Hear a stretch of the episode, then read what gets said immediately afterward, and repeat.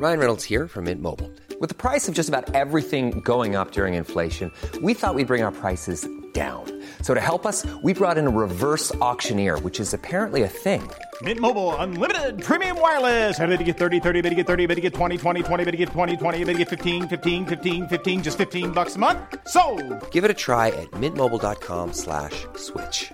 $45 upfront for three months plus taxes and fees. Promo for new customers for limited time. Unlimited more than 40 gigabytes per month. Slows. Full terms at mintmobile.com.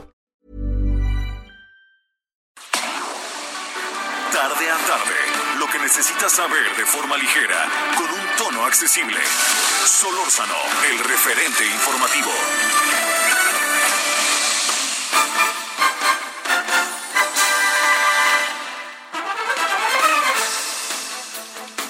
Muy buenas tardes, eh, gracias que está con nosotros aquí a través de Radio Radio 98.5 desde la Ciudad de México. Eh, pues seguimos en, en contingencia, usted lo sabe, encerrados hasta donde nos es posible y hay que esforzarnos más de lo que es posible. Y pues bueno, esperando también momentos que presumimos serán eh, climáticos y muy importantes respecto a lo que está pasando con eh, la llegada del virus que va poco a poco penetrando, ¿no?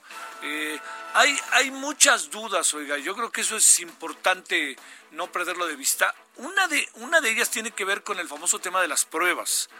Eh, hoy recibía yo de Tijuana un documento en donde neumonía típica, neumonía típica, y así están considerados una buena cantidad de pacientes.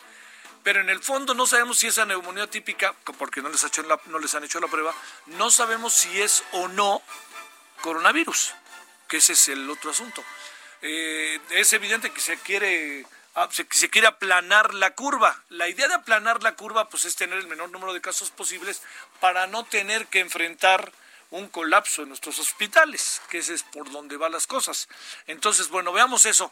Eso, eso, vamos a platicar, por supuesto, de eso. ¿Sabe de qué vamos a platicar tan bueno? No vamos a tener todo a detalle, pero déjeme decirle algo que no lo puedo negar que me ha sorprendido un poco. ¿Recuerda usted el caso del señor Nazón Joaquín García, aquel a que le hicieron un homenaje en Bellas Artes y que los legisladores dijeron, no sabía yo, fui a Bellas Artes pero no sabía, no, pues es que pusieron una lana y lo rentaron, no, no marchen, bueno.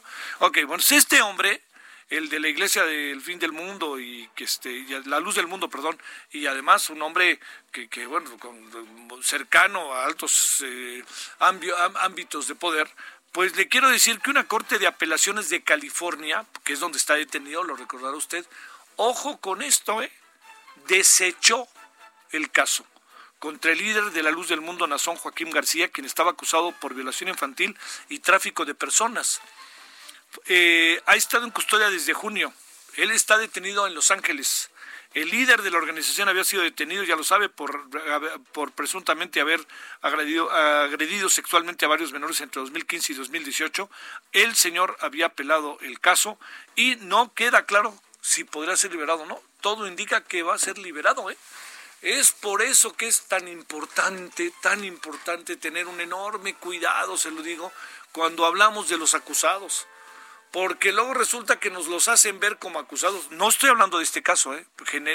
Hablo en genérico. Pero resulta que, a ver, no, no quiero adelantar. ¿Qué, ¿Qué tal si no tienen manera de demostrar que Emilio Lozoya es culpable? Chico, chascote, ¿cuántos han salido antes de llegar? Yo recuerdo casos en los 90, principios de siglo.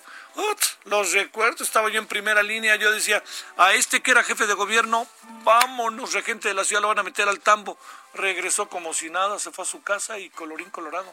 Así que hay que tener mucho cuidado cómo se presentan los casos.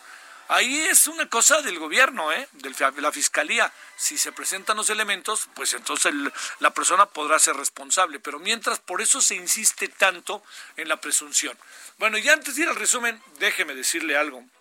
A ver, atentamente urge un llamado a que los empresarios se pongan de acuerdo.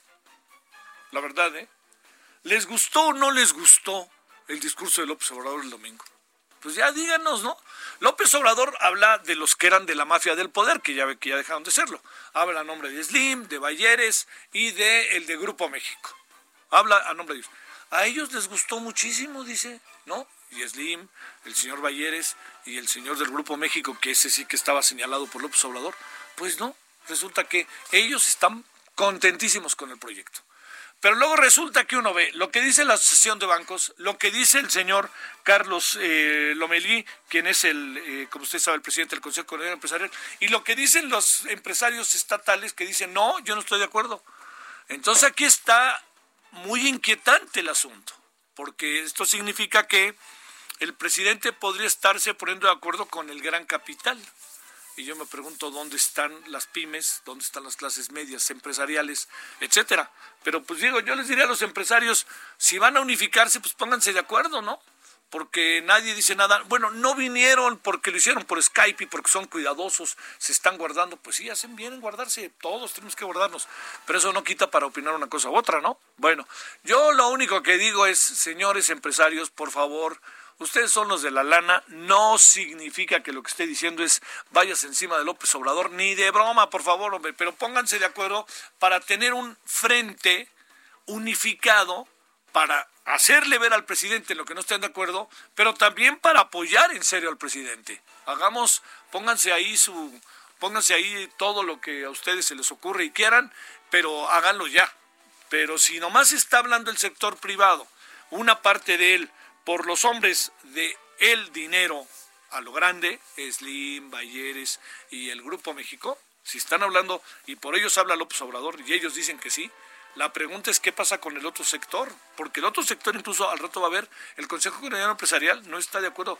Yo, yo tengo una duda, verdaderamente, no, créame, este, yo no soy anti López, ¿eh? yo voté por él y no me arrepiento. Pero le quiero decir, la duda es esta, ¿Usted cree que en noviembre, diciembre de este año, este país va a tener dos millones de empleos? ¿Más? Yo, bueno, los que tiene ahorita. Oiga, yo lo veo este, en chino, ¿eh? Y perdón por utilizar a los chinos, que ya ve que nos han dado lata. Pero lo veo complicado, muy complicado. O sea, con las inversiones, con los dineros, con lo que va a pasar, con el crecimiento, el decrecimiento de la economía, con el dólar tan alto, con el tema del petróleo, que aunque se haya mejorado un poco, esto no significa que va a dar un, se va a revertir en un 2 por 3 está en 24, 25 dólares. Lo pusimos en 48, 49 dólares en la Cámara de Diputados. Ojo, eh, ojo. Lo que viene no va a ser cualquier cosa, eh. Va a ser muy complicado. Dos millones de empleos de aquí a diciembre los empresarios sin ponerse ahora de acuerdo, pues pónganse de acuerdo, señores, cohesiónense y hagan un frente amplio, un frente amplio para que se pongan de acuerdo. Y otra cosa más, este, sigue siendo necesario un acuerdo nacional. Yo entiendo que al presidente no le gusta porque ha de ver a Luis Echeverría, a José López Portillo. Bueno, con Luis Echeverría no estaba tan, tan, tan, tan separado, ¿no? Pero bueno, este López Portillo, a Miguel de la Madrid, Carlos Salinas, a todos, ¿no? Que dijeron, ah, vamos a hacer un acuerdo nacional. O el Pacto por México, que no lo de querer ni ver, además con cierta razón. Pero, pero un acuerdo bajo las circunstancias de un gobierno tan legítimamente constituido como es este, y bajo una circunstancia tan excepcional como la que estamos viendo, que es única, yo le diría, habrá que pensar y meditar qué hacer, ¿eh? pero muy en serio. Bueno, vamos a hacer una cosa, si quieren. Hoy vamos a tener, vamos a volver a hablar de los tiempos oficiales. Una. Dos, vamos a hablar eh, derechos humanos y coronavirus.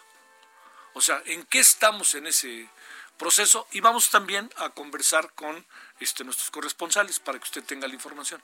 Entonces, con esa, este, con, ahora sí que con ese, con esa patada inicial, lo dije a manera de fútbol americano, este, o rueda la bola, como diría el árbitro, juegue, como me decía Bonifacio Núñez Vega, juegue Sol, juegue, así me decía, casi me regañaba, este, y eso que era el árbitro.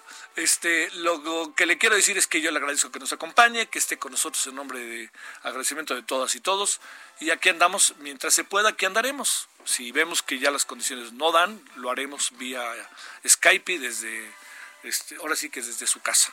No se lo toma muy en serio, no va a ser que quiera ir, este, pero es de su casa.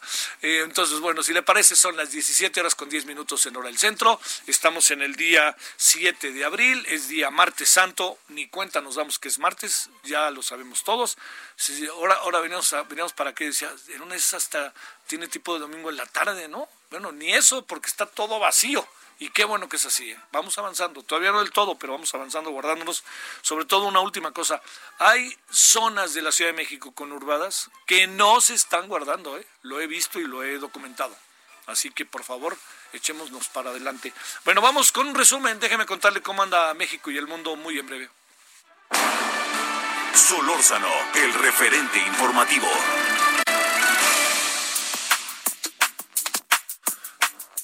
La Organización Mundial de la Salud asegura que nuestro país atiende la pandemia de coronavirus con escasez de enfermeros, algo que sabíamos, ¿eh? De acuerdo con la OMS, tenemos entre 20 y 29 trabajadores por cada 10 mil habitantes, cuando países como Brasil, Chile o Panamá tienen más de 100 por cada 10 mil habitantes. Nosotros tenemos como 70 menos, 80 menos. Al respecto, el presidente López Obrador informó que este fin de semana 3.000 médicos y personal de enfermeras ya se inscribieron a su convocatoria de reclutamiento. Ahora lo que viene es buscar la manera de que también estén lo suficientemente preparados para lo que van a hacer. Bueno, también le cuento que tras la ausencia de un programa de rescate por parte del gobierno federal, el presidente del Consejo Coordinador Empresarial, Carlos Salazar, convocó a todos los organismos del sector productivo a hacer un acuerdo nacional con los trabajadores para enfrentar la crisis causada por el coronavirus. Para el presidente Carlos Salazar, el panorama de decrecimiento para México eh, será de entre 7 y 10%, entre 800 mil a un millón de desempleados si no se emplea un programa de rescate urgente. Dicho de otra manera, ojo, el Consejo Coordinador Empresarial y la Asociación de Bancos de México no le gustó para nada lo del domingo en términos de un plan que permita salir de lo que ahí viene y de lo que ya está por el virus eh, COVID-19. El mundo suma más de 8 mil muertes por coronavirus, así como más de un millón cuatrocientos mil casos positivos en 184 países. Estados Unidos, el país con mayor número de casos, con 378 mil y se prepara para una semana auténticamente difícil. Por cierto, hoy hay elecciones locales del Partido Demócrata en Estados Unidos. El asunto ya es de dos, es este el señor Joe Biden y Bernie Sanders. Vamos a ver qué pasa, pero ya es el asunto de ellos dos. Y dicen que como andan las cosas, cualquiera de los dos le podría ganar a Trump. Hoy, como diría aquel, hoy. Pero lo que viene es todavía mucho tiempo, no sabemos qué pueda pasar. Bueno, se acaban, se acabarán trincheras para 10 ataúdes en fila. Se hará de una manera digna y ordenada, según informó Mike Levin, Mark Levin, presidente de la Comisión de Salud de eh, la ciudad de Nueva York. En España, el número, en España, el número de muertos repuntó tras tres días de ir a la baja, registra 13.897 fallecidos.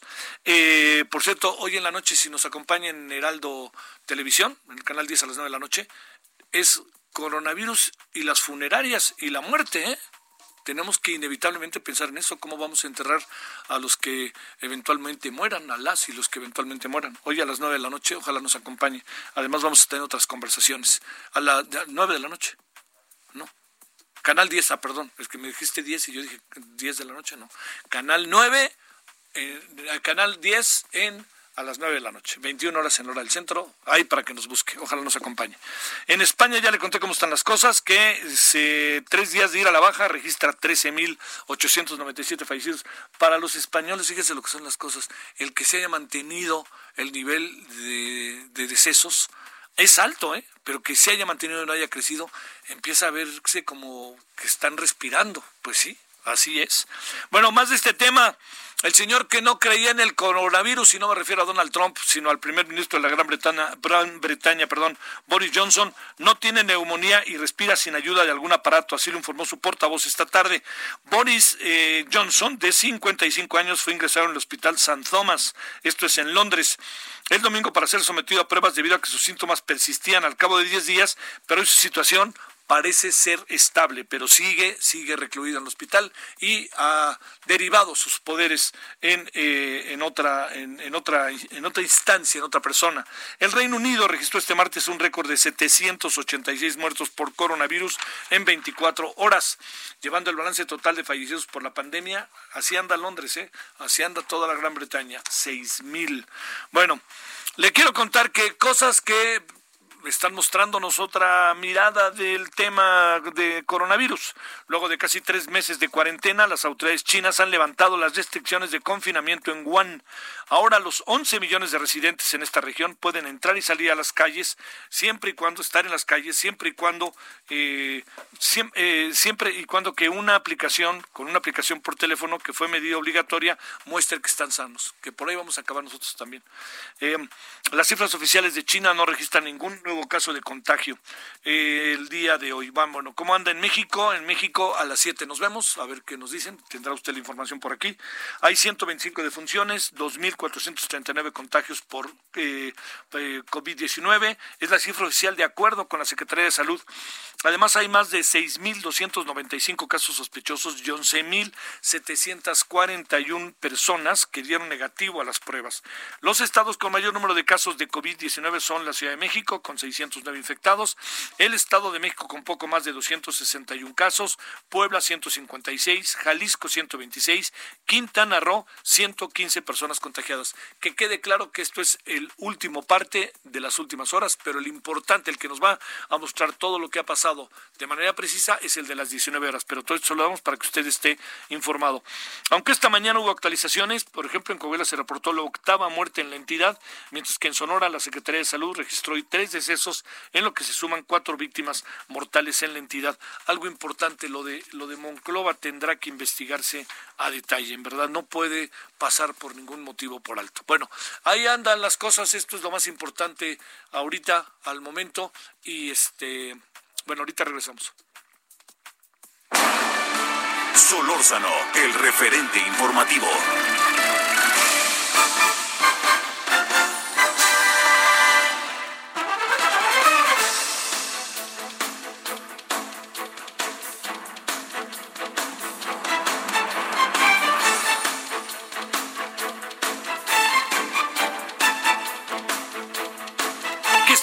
Entonces, déjeme, déjeme contarle algo que me llamó mucho la atención el día de hoy, que es un tuit que envió Ciro Murayama, antes de ir con, eh, con la muy querida María Cristina, Ana Cristina Ruelas, este, un tip que me, un tuit que me, me, mandó, me llamó mucho la atención.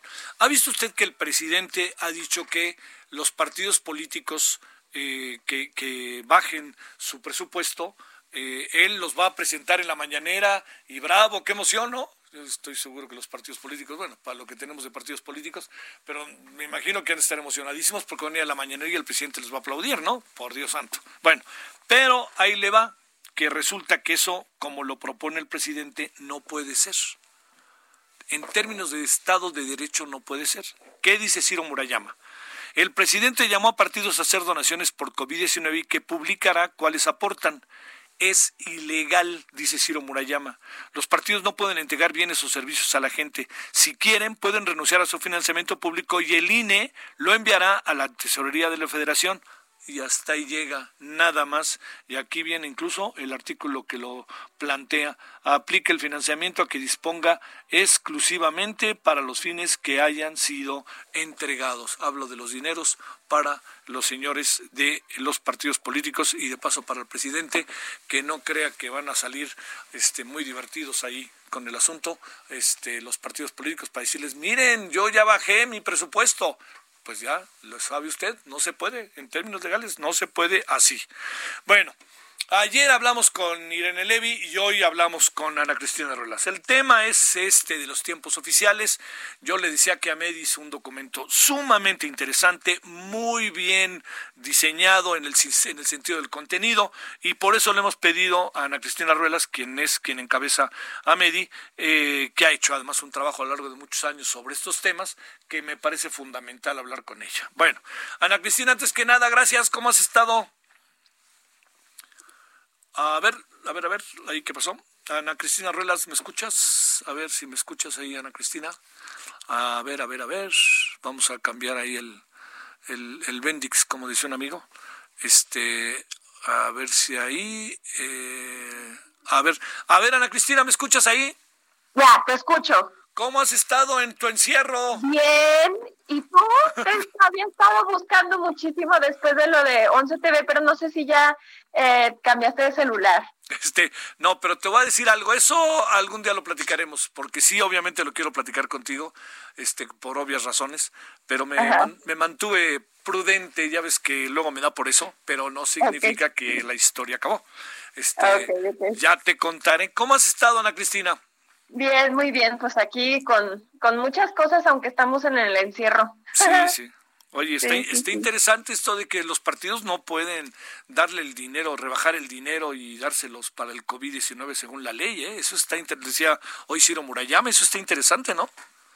Sí, así es, definitivamente. Creo que algo que es muy importante ahí tomar en cuenta es precisamente que más allá de eliminar eh, pues aquellas cosas o aquellos recursos que tenemos como Estado para estar informándole a la sociedad sobre lo que ocurre, eh, estamos, estamos decidiendo renunciar a esto, me explico, y creo que además, aun cuando estos tiempos nunca se han utilizado precisamente para informar desde el Ejecutivo a la ciudadanía, eh, Andrés Manuel lo tendría que ver como una oportunidad no para hacer propaganda, sino para precisamente decirle a la ciudadanía qué es lo que tiene que hacer más aún en tiempos como los que nos encontramos, en donde vemos precisamente que la información es tan necesaria, ¿no? Para tomar decisiones. Oye, a ver, este, ¿cuál, sería? Mira, he escuchado muchas opiniones y algunos dicen que los tiempos oficiales no debieron ser así, que, que, este, que nunca debieron haber existido. Otros dicen que por fin los quitaron. Este, bueno, ya que te digo, no, este, yo no, yo trabajo en una televisora, pero no por ello implica que yo, este, eh, mi, mi, mi, mi opinión influya, pero yo no, qué bueno que los quitaron. O sea, estamos en eso y también parece que hay una serie de vericuetos legales que no son tan fáciles. Eh, a ver, ¿cómo podemos explicarle al público que nos hace el favor de vernos esto de tener tiempos oficiales y de repente el presidente decir, vamos a quitarlos para que puedan comercializar y en un momento tan difícil les sirva comercializar para la economía de las televisoras y de las, radio, y de las radiodifusoras? Sí, yo creo que primero es importante decir que hay dos tipos de tiempos eh, oficiales. Están los tiempos del Estado, que esos no los puede quitar el presidente eh, vía decreto, es decir, esos se van a quedar y son eh, 30 minutos eh, de tiempo en, en, cada uno de los espacios, es decir, haz de cuenta que tanto la televisión como la radio le otorga al Estado 30 minutos para que ellos publiquen cuestiones sobre derechos, sobre educación, sobre cultura, etcétera, etcétera. Y existen otros que son los tiempos fiscales. Que esos son a los que se refiere el presidente y que esos sí pueden ser modificados vía decreto. Y esos tiempos fiscales eh, corresponden a un pago en especie que hacen los medios al gobierno por eh, el uso de la concesión de radio y televisión. Es decir, yo como medio de, eh, radio televisión eh, estoy utilizando las frecuencias del Estado y en ese sentido, por utilizarlas, le estoy dando al Estado 18 minutos de publicidad o eh, de programas, etcétera. Aquí el problema es que el presidente, uno, está pensando que estos tiempos son para propaganda, lo cual no es así. Es, de hecho, históricamente han sido muy mal utilizados porque tendrían que ser utilizados para informar a la ciudadanía y solamente son utilizados mayoritariamente en tiempos electorales. Y por otro lado, también porque estos, estos tiempos tampoco significa que son espacios que puedan vender los medios a otros grupos del sector privado, que es lo que él dice, ¿no? A cambio de, eh, de quitarles estos tiempos, ellos van a poder vender estos espacios para otros lados. Eso no lo van a poder hacer los medios. Ah, eh, o, o, podrían, pero, pero el chiste es que no, legalmente no lo podrían hacer. Entonces, creo que aquí lo que es importante es decir, hemos perdido 18 minutos, que a lo mejor para la ciudadanía no es mucho, pero antes, eh, antes era más, antes de hecho en el, en, el, en el sexenio Vicente Fox lo que ocurrió es que se redujo de ser de alrededor de 3.5 horas a 18 minutos. Y, y eso lo que le costó al Estado fue muchísimo dinero en publicidad oficial. De hecho, el incremento de la publicidad oficial, que es este dinero que paga el gobierno a los medios de comunicación para eh, informar sobre las campañas eh, incluso también para hacerse propaganda, pues terminó pagándolo porque ya no contaba con esas 3.5 horas. Entonces ahora tiene 18, 18 minutos, el presidente dice, yo voy a ceder el tiempo del Ejecutivo, que son 7 minutos, eh, a, a los medios porque no lo necesito para propaganda, pero sí lo necesita para informar. ¿No? O sea, necesitamos ese espacio para informar, para no tener que pagarle a los medios, que sin duda se necesitan, por ejemplo, para las campañas de vacunación, ahora que vamos a tener un, un efecto adverso para ver cómo vamos a recuperar la economía después del COVID, etcétera, va a necesitar tiempo para generar campañas y hablar con la, con la, con, con, con la sociedad, a pesar de que él diga que no lo necesita, porque hoy por hoy sigues gastando dinero en materia de publicidad oficial para, por ejemplo, promover las campañas de prevención de la violencia, para promover las campañas relacionadas con el registro, eh, con el registro civil, etcétera, etcétera. Entonces aquí hay que tomar en cuenta eso. Y por otro lado, también tomar en cuenta que no son, no son de él, ¿no? No son del presidente. El tiempo, el tiempo fiscal es un tiempo, es un recurso público. Es decir, es como, como si el presidente dispusiera de los impuestos eh, que le da a la ciudadanía eh, y, se los regresara a los... Eh, es exactamente lo mismo que una condonación, ¿no? Eh, para términos prácticos, ¿no? Que además el presidente ha sido muy claro en decir que no está de acuerdo con las condonaciones para ningún tipo de funcionario público. Aquí hay que también decir una cosa, Javier, que es que no se ha publicado este decreto al que se hace referencia. Valdría la pena ver, por ejemplo, a mí me interesaría ver si estos, eh, esta concesión de siete minutos que le, está, que le está regresando el Ejecutivo a los medios va a derivar, por ejemplo, yo diría que sería algo muy interesante, en un compromiso de los medios o una contraprestación de los medios de decir voy a darle prestaciones laborales a todos mis periodistas. ¿No? entonces estaríamos hablando de un beneficio para la sociedad que está dejando de recibir el recurso público que significa ese tiempo fiscal, ¿no? Valdría la pena ver qué es lo que, o sea, cuál es, cuál es el beneficio que le genera a la ciudadanía el renunciar a este recurso público. Y a ver, por, por, último, Ana Cristina, déjame plantearte, eh, esto entonces no necesariamente está en manos del presidente el todo a pesar de la voluntad que manifiesta el presidente, pregunto. Y segundo, eh, para los medios no, no, también va a ser otra vez acomodarse, ¿no? Porque no está tan fácil el asunto. Tiene eh, vericuetos y a la hora de la instrumentación otra vez vamos a entrar en un terreno ahí medio complicadón. Digo, no, no lo digo para no hacerlo, sino lo digo para que tengamos que establecer reglas, ¿no? Exactamente. Creo que algo que es importante ahí tomar en cuenta es que los, los 18 minutos de tiempos fiscales, que es de los que sí podría disponer el presidente a través de un decreto, no son del presidente, sino que están divididos entre el Poder Legislativo, el Poder Judicial y los organismos autónomos y el Poder Ejecutivo. Entonces aquí hay que tomar en cuenta que al presidente solamente le corresponden alrededor de siete minutos. Habría que ver en el decreto si esos siete minutos es de los que está disponiendo, porque él no puede disponer de los otros 18. Tendría que consultar a las otras partes. Claro. Bueno, Ana Cristina, pues seguiremos en comunicación, ¿no? Oye, ¿cuándo se decidirá esto? Pues eh, dijeron que el viernes iban a sacar el decreto, no lo sacaron, pues estaríamos a la espera de que esto suceda. Hay que recordar también que muchas veces el presidente ha dicho que va a firmar decretos y esos decretos no han no se han hecho públicos o incluso pues no, no existen. Sí, sí, sí. Oye, bueno, este, me sumo a la, a la carta, que no he contestado, pero me sumo a la carta. Muchísimas gracias. Adiós, Ana Cristina, gracias. Bye. Adiós, Ana Cristina Ruelas, que dirige a Medi. Bueno, vámonos con Mónica Reyes, querida Mónica, adelante. Gracias, muy buenas tardes.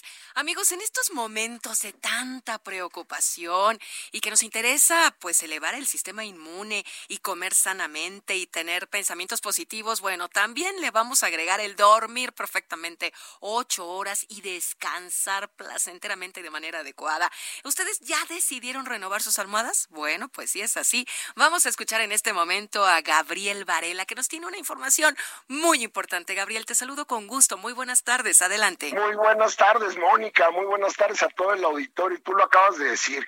Es importantísimo renovar en este momento nuestras almohadas porque ahí es donde empieza la higiene. Lo que pasa es que no cualquier almohada puede meterse a la lavadora, Mónica. Claro. Para eso tiene que ser Soñare, la la mejor almohada del mundo, la almohada que se ha posesionado como la favorita del público mexicano. Si usted todavía no la tiene, yo le pido por piedad que ahorita mismo me anote el 55 41 66 39 97 del interior de la República, los mismos dígitos sin costo, 55 41 66 39 97. Vamos a hablar de Soñare, la almohada que está rellena de tres diferentes microfibras de gel, huecas, sólidas y en espiral, que se convierten en válvulas de aire, amortiguando el peso de toda su cabeza sin importar la posición en la que usted decida dormir. Se va a olvidar de las molestias, de las contracturas al despertar, la puede meter a la lavadora, Mónica, que eso es lo más importante. Actualmente hay que deshacerse de virus, de bacterias. Cada dos días, si, si quieres, puedes meterla a la lavadora, nunca pierde su forma, nunca pierde su frescura. Soñar es totalmente hipoalergénica. Le damos en este momento la oportunidad de que me marque ya 55 41 66 39 97, interior de la República sin costo. 55 41 66 39 97. Yo le mando hasta la puerta de su casa, en cualquier parte de la República Mexicana, ocho almohadas Soñare, Mónica. Ocho almohadas Soñare, pero ¿qué crees? Con el 60% de descuento maravilloso. ¿Y a dónde tenemos que comunicarnos? ¿O es por catálogo? ¿Cómo lo pedimos? 41 66 39 97, no lo piense más. 55 41 66 39 97. Si usted me marca ahora, dentro de los próximos 20 minutos, no se va a llevar 8, se va a llevar 10 porque le voy a regalar 2. Entonces está usted recibiendo 8 almohadas al 60% de descuento y 2 almohadas de un jalón. Ya son 10 almohadas para que renueve toda la familia su descanso. No lo piense más, márqueme ahora. Y además le tengo un super pilón únicamente si me marca ya al 55 41 66 39 97. Le llegan hasta la puerta de su casa. 10 almohadas Soñare, 8 al 60% de descuento y 2 de regalo. Y aparte le voy a mandar Vivac 30, la nueva solución antiséptica, que eh, tienen dos presentaciones, un gel protector y un spray, el cual mata virus, hongos y bacteria en 30 segundos, como, como bien lo dice su nombre, Vivac 30. No busque más en tiendas que todo está agotado y todo está cerrado. Yo se las mando hasta la puerta de su casa, pero usted me tiene que marcar ya 55 41 66 39 97. Se las mando hasta la puerta de su casa en cualquier parte de la República Mexicana. Ocho almohadas Soñare al 60% de descuento y dos almohadas de regalo. Son 10 almohadas de un jalón y de pilón. La solución Vivac 30 para olvidar, olvidarnos de virus y bacterias. Creo que es muy importante renovar nuestro descanso, querida Mónica. Así es, me encanta esta promoción y corre tiempo para todos nuestros amigos que nos están sintonizando en este momento. Gabriel, el teléfono una vez más y nos vamos. 55 41 66 39 97 y ya están en la puerta de su casa ocho almohadas al 60%, dos almohadas de regalo, 10 almohadas de un jalón, la solución Vivac. Se las dejo 100 noches. Si no son de su total satisfacción, le devolvemos su dinero.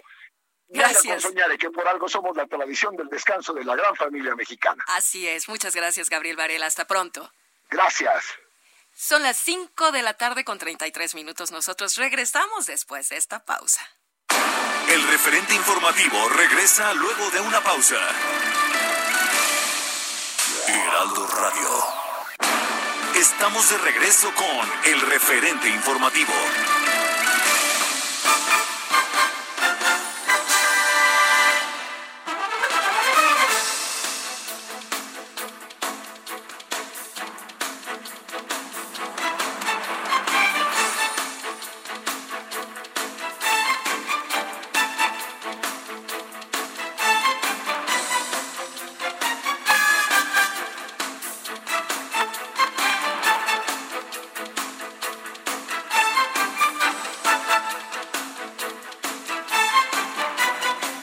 Son las 17.38 en hora del centro. Vámonos con Horacio Urbano, presidente del Centro Urbano. Adelante, Horacio, ¿cómo estás? Javier, ¿qué tal? Muy buenas tardes. Adelante, Horacio, ¿qué va de nuevo? Pues mira, con todo este tema de lo que ha pasado a partir del anuncio del presidente, me parece que una de las cosas que habría que destacar es que el presidente fue muy insistente al hablar de la posibilidad que significaba la vivienda como parte de esos motores con que se quiere reactivar la economía. Y la verdad es que así debiera ser, porque en muchos lugares del mundo donde ha habido crisis muy importantes desde la Segunda Guerra Mundial y otro tipo de desastres naturales, eh, pues en la construcción de viviendas siempre ha sido una actividad anticíclica, que en este caso a lo mejor tiene una segunda vertiente, Javier, porque aparte de lo que puede aportar en materia de reactivación económica en todas las regiones del país, con la ventaja de que en todos lados se hacen casas, pues hay un tema fundamental que es que si para esta industria se quedan sin chamba pues millones de trabajadores de los segmentos más vulnerables. Y eso me parece que debería ser también un tema a considerar porque a fin de cuentas los trabajadores de la construcción son en muchos casos personas que no viven en, en los lugares donde trabajan, sino que son migrantes de trabajo y en consecuencia al estar sin trabajo van a tener que regresar a sus lugares de origen sin chamba, sin lana y con hasta hasta con el riesgo de haber estado en las zonas en las zonas donde estaba con, con posibilidad de contagio. Oye, está retraída la construcción, ¿verdad? No, la construcción está parada.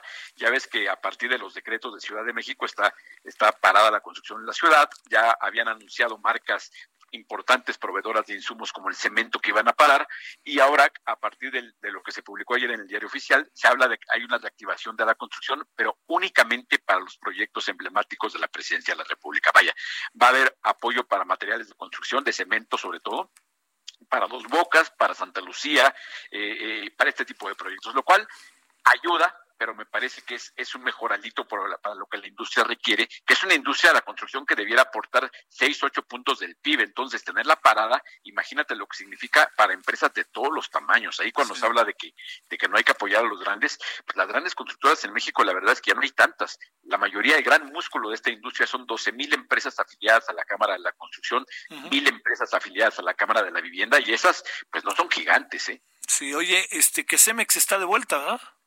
Cemex está de vuelta. Anunció, aunque anunció en un boletín que va en, operación al mínimo posible y me parece que fundamentalmente a partir de ese de lo que se publicó ayer en el diario oficial de que la actividad de cementeras, acereras y vidrieras estaba fundamentalmente permitida para surtir a las obras que, ya, te, ya te había mencionado, eh, Dos Bocas, Santa Lucía. Entonces, pues mira, van a estar activas las cementeras, lo cual es una buena noticia. Ojalá que esto de la prohibición para construir, la verdad es que siendo un decreto, un decreto nacional, en cada estado en ca eh, opera diferente. Hay muchos estados donde la construcción sigue, lo cual me parece que es viable que la construcción se mantenga siempre y cuando se respeten protocolos, que a estas alturas del partido la verdad es que hay muchísimos protocolos para poder seguir trabajando en la construcción sin, sin poner en riesgo la salud de nadie. Y, sí. insisto, aquí lo peligroso es que, que, que, que, que parar un motor de estos, incluso había por ahí en el decreto un inciso donde se hablaba de que había que mantener la actividad de sectores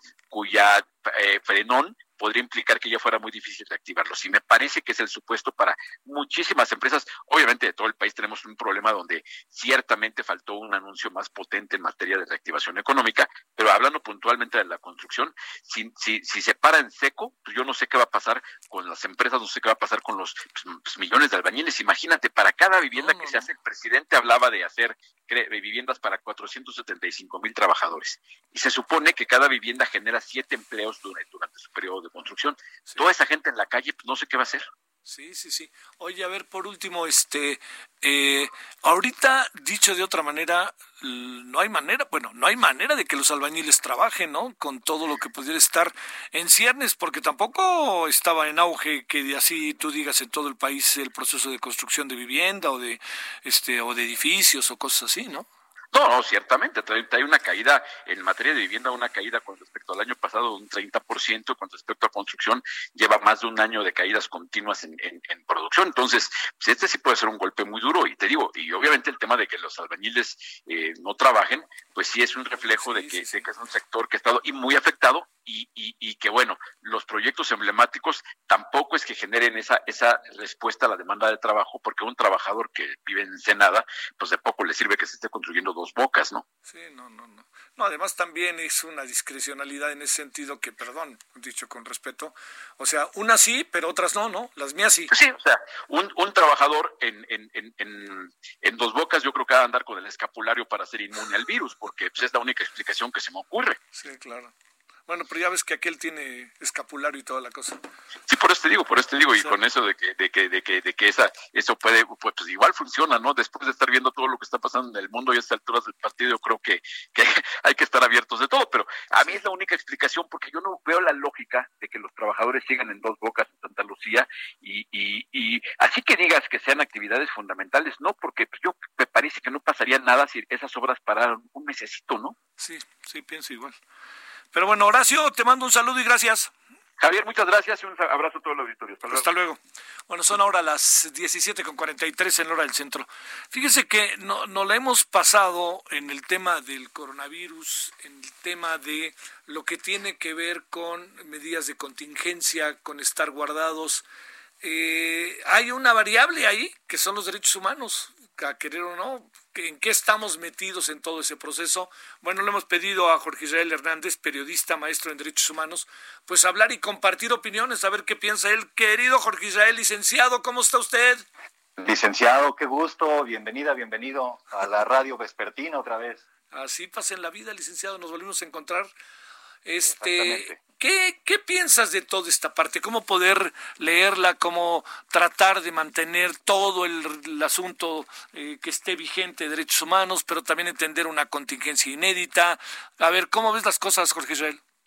Mira, es, es realmente complejo, digamos, esto es una obviedad, pero lo que habría que tratar de evitar a toda costa es que la crisis de salud, la contingencia en términos de salud, provoque en términos de las decisiones de Estado una crisis en derechos humanos.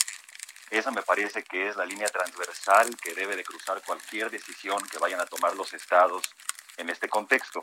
Las cuarentenas o estas situaciones de excepción hacen más visibles y refuerzan las injusticias, la discriminación, la exclusión social, las asimetrías que ya per se son condiciones ordinarias en, nuestras sociedades. La cuarentena en sociedades desiguales, como la nuestra, digamos, en sí misma discrimina. Es más difícil para unos que para otros asumir las condiciones de una situación como esta. Lamentablemente, resulta que también en esta situación, para los que las situaciones ordinarias o los días cotidianos ya de por sí son difíciles, en estos contextos se acentúa la dificultad. Esto es, en términos deportivos o futboleros, vuelven a perder los que siempre pierden. Vuelven a estar en condiciones de desigualdad.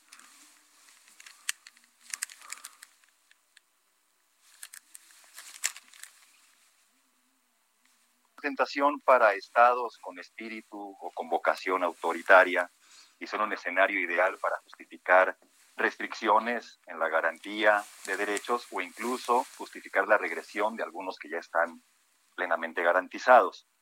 Este, y hay que tener ahí en cuenta que esta situación evidentemente es desconocida para todos, para los agentes estatales, para la población en general, pero justo esto sigue obligando, incluso en una situación extraordinaria, al Estado a atender lo extraordinario con medidas en donde se acentúe el acompañamiento a poblaciones, a sectores de la población que de manera ordinaria ya padecen las condiciones que comentábamos hace unos minutos. este, a mí, digamos, me preocupa particularmente, este, podemos hacer una lista que no sea exhaustiva, pero, pero sí muy eh, que nos permita tener una radiografía de qué poblaciones están en condiciones normales en situación de vulnerabilidad y en una situación extraordinaria como esta se acentúa la vulnerabilidad. Pensemos en mujeres que padecen violencia de género, sobre todo en espacios privados en los cuales estamos condicionados en estos días.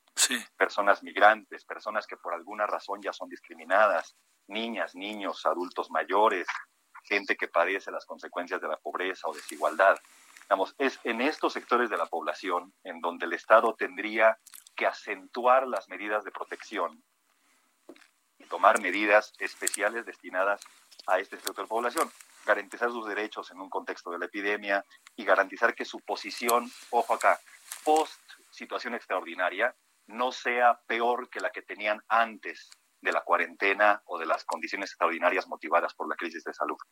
¿Habrá, habrá Jorge Israel, eh, lugares en donde se agudice más eh, la violación de los derechos eh, más allá de las medidas que se tienen que tomar en estos días. Todos pensamos en, en el tema de las familias que se encierran, no hay de otra, hay que seguir, hay que ceñirse a lo que dice la autoridad, pero sobre todo estoy pensando de nuevo en el tema de las mujeres, pero también, no sé, no hemos pensado mucho lo que puede pasar en estos actos de largo tiempo de estar confinados con los niños. Claro, mujeres, niños, personas adultas mayores, son poblaciones que en situaciones convencionales ya padecen algún tipo de violencia en su espacio eh, privado, digamos, en su domicilio, pero habría que contemplar también a otras poblaciones como poblaciones en situación de calle o personas, insisto, mujeres, niñas, niños o adultos mayores que están en refugios o en asilos, ya en condiciones muy precarias. Y es en estos momentos en donde se debe de, de acentuar la acción del Estado para no quisiera decir sobre proteger, pero sí proteger de manera proporcional a estas poblaciones que ya están en desventaja. Digamos, en este contexto, y, ya se ha platicado en los últimos días del asunto, hay y habrá afectación a derechos relacionados con la salud, derechos laborales, educación, alimentación, este, una vida libre de violencia, incluso de vivienda, en cuestiones tan utilitarias como el pago de renta, de un alquiler, de una hipoteca. Este, y es en este contexto en el que te decía que las restricciones o las medidas que tomen los estados, o en este caso el Estado mexicano, deben de tener una base legal, justificar que sean necesarias, no arbitrarias, no discriminatorias, incluso, ojo acá, con una duración limitada y que quede claro cuánto tiempo va a durar una situación extraordinaria así, más allá de que no haya claridad porque no, no lo sabemos, los especialistas tampoco lo saben, de cuánto durará esta situación extraordinaria, sí habría que exigir a las autoridades que vayan poniendo márgenes temporales para las, las distintas medidas que están tomando y que no se convierta esto en una fiesta en la que se deciden cosas que a la larga van a permanecer al no tener un marco regulatorio y una fecha de temporalidad. Eso que acabas de decir es muy importante. Déjame plantearte un último asunto. Eh, yo entiendo que el tema de los derechos humanos en el país es uno de los más escabrosos que tenemos. Eh, las instituciones diseñadas ex profeso en lo estatal y en lo nacional encuentras que estén haciendo su tarea, están haciendo lo que deben en este momento o están aisladas, tendrían que tener una participación más activa o lo están haciendo y conservándose a una distancia en función del desarrollo de los acontecimientos. ¿Qué alcanzas a ver con estos organismos diseñados ex profeso que tanto ha costado mantenerlos y tenerlos? Mira, podríamos ahí, va a ser muy complicado medir con la misma vara a todos. Sí, claro. Hay algunos que siguen ejerciendo en medida de lo posible, porque también hay que considerar las condiciones laborales o las condiciones de trabajo en las que el personal de estos espacios de garantía y protección de derechos humanos están funcionando. Eh, también habría que contemplar el contexto, por ejemplo, de la CNDH y las, las críticas justificadas que, hemos hecho públicas ya a su actual presidencia y al trabajo que vienen haciendo. Pero, por ejemplo, hace unos días la CNDH emitió un comunicado haciendo énfasis en eh, la responsabilidad que tiene el Estado en los albergues para personas migrantes. Me parece que eso es un foco que se nos ha pasado un poco de largo a todo el entorno social. Hay que hacer ahí un mea culpa generalizado, pero que responde a la misma dinámica previa a la crisis. Antes de la crisis no veíamos a los migrantes, seguimos sin verlos. Y hay condiciones muy preocupantes ahí. Ahora, el trabajo que vienen haciendo tanto defensoras, defensores de derechos humanos, sociedad civil que acompaña estos temas y agencias de Naciones Unidas como ACNUR, que, en México y en la región dirige McManley, es, es muy importante seguir acompañando estos procesos para que sean contrapesos de la acción estatal o de la inacción estatal. Algo que me parece fundamental, Javier, sé que el tiempo se nos va acabando, es que es prioritario en términos de derechos garantizar el derecho a la información de la población. Eh, es algo en términos de comunicación social que la administración del presidente López Obrador ha fallado, ha tenido carencias en términos de su política de comunicación y es momento de corregir el rumbo. La gente necesita saber y entender las políticas públicas que están implementando en materia de eh, el COVID-19 y la urgencia en términos de salud que vive el país. Es indispensable que sepamos qué hacer, cómo responder ante los estímulos y se ha ido corrigiendo con eh, la conferencia de las 7 de la noche del subsecretario este, López Gatel, pero hace falta mucha más información y esto al mismo tiempo garantiza un derecho. Sí, claro. Sí, la menor duda. Señor Jorge Israel Hernández, qué gusto saludarte. Gracias. A ver, este, lo dejé de escuchar. Si me ayudan, por favor. Este, lo dejé de escuchar. ¿Ahí me escuchas, Jorge Israel? Ahí lo escucho, licenciado. Nomás te quería agradecer que hayas conversado con nosotros. Gracias. Gracias por el tiempo. Un abrazo fuerte. Para ti, muchas gracias, Jorge Israel. Bueno, este, eh, le cuento, eh, a ver, hay algunas cosas sobre el tema de derechos humanos ahora que mencionaba Jorge Israel que yo creo que no hay que perder de vista, porque vamos a entrar en un proceso, bueno, estamos ya en un proceso muy complicado. Usted diría, yo tengo el derecho a circular, sí, pero aquí hay un problema mayor, una contingencia inédita que nos impide en, eh, movernos en en beneficio propio está el no hacerlo, pero también en un beneficio colectivo. Y eso yo creo que es difícil, ¿no? De repente entenderlo. A ver, ¿por qué no puedo yo salir a la calle? Pues ya sabe usted por qué. Entonces, ahí hay derechos. Hay derechos que están, no, no es que estén eh, confinados los derechos, sino hay un estado de excepción y el estado de excepción a todos nos coloca bajo nuevas reglas, que son reglas que deben de eh, inmediatamente, son reglas eh, de, transición, que inmediatamente estemos nosotros en la posibilidad de, ya que pase este proceso, regresar, pero regresar también bajo otras condiciones, que esto es lo que decía, no vayan a quedarse algunas cosas ya establecidas de manera muy clara hoy en día, que estemos en ellas y entonces cuando regresemos y ya haya pasado la crisis diga, bueno, pues vamos a seguirle igual. No, no, no, no. Ahí vamos a tener que revisar una cantidad de asuntos, créame, verdaderamente eh, importantes, necesarios y de enorme atención. Bueno, déjeme decirle cuando son ahora las, eh, ya nos estamos yendo 17.55 en la hora del centro. A ver, oiga, aunque sea brevemente, déjeme este, hablar con una corresponsal con la que he tenido la oportunidad de trabajar mucho tiempo y que ella tiene el termómetro como pocos y pocas del estado de Guerrero y particularmente de nuestro querido Acapulquito, ¿no? Que se ha de imaginar que está auténticamente cerrado.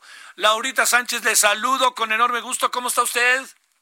ya sabe que ya sabe que está en mi corazón por toda la vida y me da muchísimo gusto de verdad que estemos en comunicación. Efectivamente le quiero comentar para que bueno la gente esté eh, consciente, están cerradas todas las playas de Acapulco, cerraron ya 27 hoteles, licenciados, cerraron 27 hoteles. Eh, también le quiero informar que eh, restaurantes, bares, centros nocturnos este también están cerrados no hay no hay ahorita manera de que se puedan que puedan tener eh, acceso esto a causa pues de el problema del coronavirus.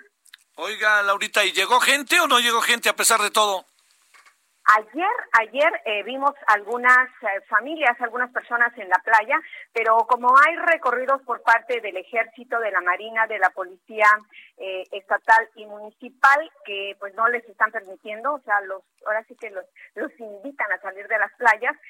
también alrededor de 70 bares, centros nocturnos, negocios también están cerrados. Multaron a dos porque pues eh, se brincaron las trancas, quisieron abrir, así que la situación pues sigue eh, difícil para el puerto de Acapulco. Hay mucha gente que se quedó sin trabajo em, ante esta situación porque pues lamentablemente sigue subiendo los casos que tenemos aquí en, en Acapulco, ya son 30, 30 los casos confirmados, eh, 112 sospechosos y ya van siete personas Gracias, Laurita. se recuperaron. saludos, muchos saludos. Pásela bien, adiós. Hasta aquí, Solórzano, el referente informativo.